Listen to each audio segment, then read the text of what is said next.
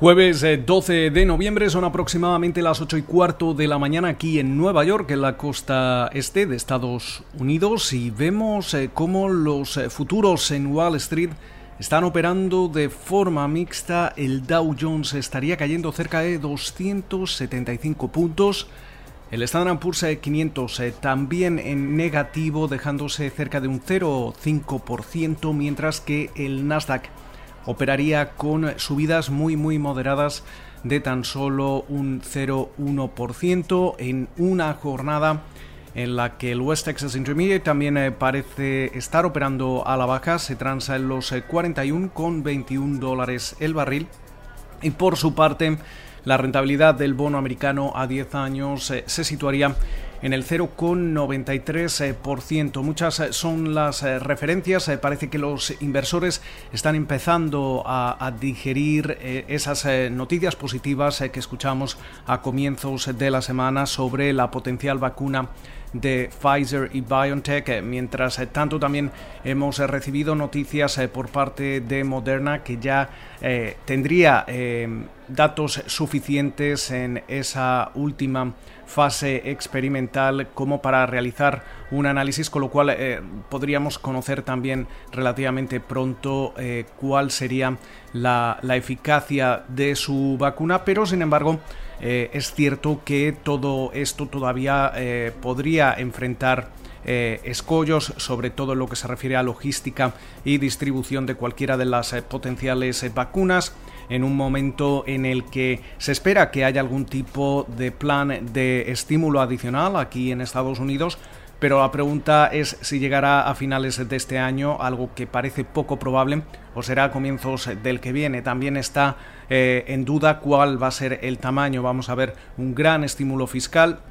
de más de 2 o 3 billones con B de dólares o será algo más limitado de entre 500 mil millones y un billón de dólares. Todo ello va a depender de la composición de la Cámara Alta estadounidense y de lo que ocurra el próximo 5 de enero en esa segunda vuelta en Georgia, donde, se, donde están en juego dos escaños eh, que hasta ahora han estado ocupados eh, por los republicanos. Con lo cual, toda esta situación se deja notar en eh, los mercados, en una jornada también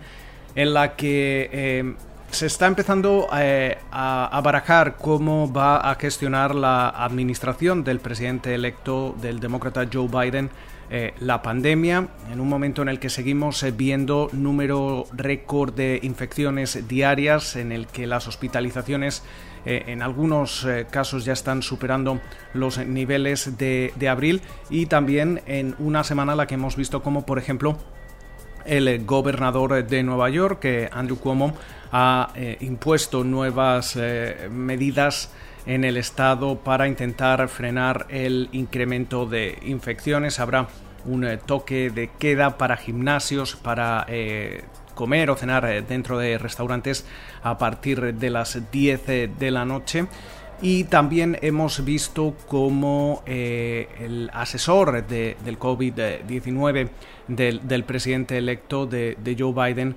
habría sugerido incluso un confinamiento nacional de entre 4 a 6 semanas. Con lo cual todo, todo esto eh, podría tener repercusiones eh, económicas, eh, repercusiones para la recuperación de, de, la actividad y mientras tanto también en términos de empresas estamos hoy sobre todo muy pendientes de, de, TikTok. recordemos que la aplicación que es parte o forma parte de ByteDance ha pedido una o pedía una extensión de 30 días eh, a un tribunal de apelaciones eh, para seguir ultimando los detalles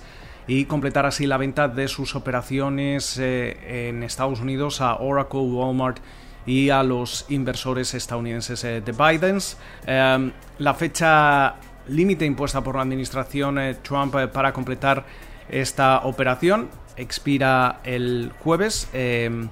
hay varios resultados que pueden barajarse en estos momentos. Eh, si no se otorga esa extensión de 30 días, eh, se puede forzar a una, a una operación. Eh, sin embargo, también podríamos ver cómo el Departamento de Justicia toma represalias y impone sanciones y cesa las operaciones de, TikTok en Estados Unidos o que todo este asunto siga retrasándose y llegando eh, a manos de la administración entrante, de la administración Biden. Con lo cual, eh, seguramente durante la jornada seguiremos escuchando más sobre este asunto en una jornada en la que eh, también hemos conocido como Facebook y Google van a extender esas eh, prohibiciones de publicidad política hasta diciembre y en la que también vamos a estar atentos a las eh, palabras de los eh, eh, gobernadores, presidentes de bancos centrales importantes. Estamos hablando de, de Lagarde, Banco Central Europeo, Powell, Banco eh, Reserva Federal aquí en Estados Unidos y Bailey, el también gobernador del Banco de Inglaterra, que participan en un foro del Banco Central Europeo durante la tarde en Europa, la mañana aquí en Estados Unidos. con lo cual, Muchas eh, referencias, esperamos eh, que pasen ustedes una feliz eh, jornada y como de costumbre nos volvemos a escuchar mañana viernes.